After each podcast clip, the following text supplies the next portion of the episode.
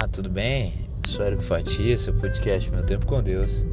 Eu quero compartilhar com você a palavra de Deus que está no livro de 2 Coríntios, capítulo 5, verso 7, que diz assim: Porque andamos por fé e não por vista, mas temos confiança e desejamos antes deixar este corpo para habitar com o Senhor. Eu quero falar hoje sobre fé e a fechar este tema de coragem que estamos trabalhando. Ora, a fé é o firme fundamento das coisas que não se veem, mas que se espera. É a confiança de que vai acontecer. É a confiança que Jesus Cristo veio a este mundo, morreu e ressuscitou. Ora, a fé é, é crer mesmo quando não vemos. Já imaginou alguém cego, um deficiente visual? Ele é guiado por mãos de outras pessoas, por ombros, por muletas, por marcadores no chão, enfim. O deficiente visual ele precisa crer naquilo que alguém está falando para ele. Ele precisa crer que o sinal está aberto para ele poder atravessar. Ele precisa crer. E o deficiente visual ele simplesmente não enxerga. E aí? Se ele confiar no seu guia e o seu guia falhar com ele, ele vai se machucar. Muitas vezes nós cremos em guias errados na nossa vida. Cremos em guias emocionais, em vieses emocionais, comportamentais. Muitas vezes a nossa fé está no nosso coração. E temos uma fé tremenda em uma emoção.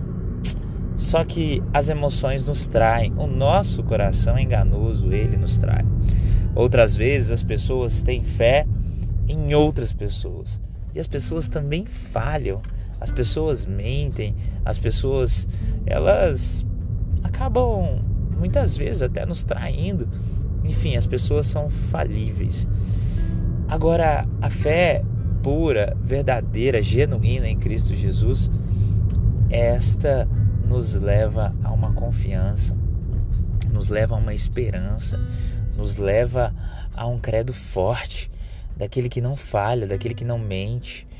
Veja bem, não é ter fé no que Deus pode te dar ou pode me dar, mas é ter fé nele, confiar e depender.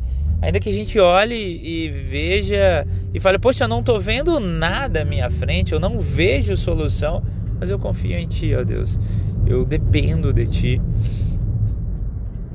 Existe um versículo na Bíblia que diz assim: todas as coisas cooperam para o bem daqueles que amam a Deus. E fé é isso. É olhar para o céu e ter a certeza que Deus falou que vai chover. Mas você olha e não vê uma nuvem. Mas se Deus falou, pode confiar. Fé é sobre isso. É sobre aceitar ser guiado pelo melhor guia de todos. Afinal de contas, o que é a vida se não uma cegueira nós não sabemos do amanhã. O amanhã é escuro para a gente. A gente vê parcialmente o dia de hoje. O passado fica mais claro porque já passou. Mas e o futuro?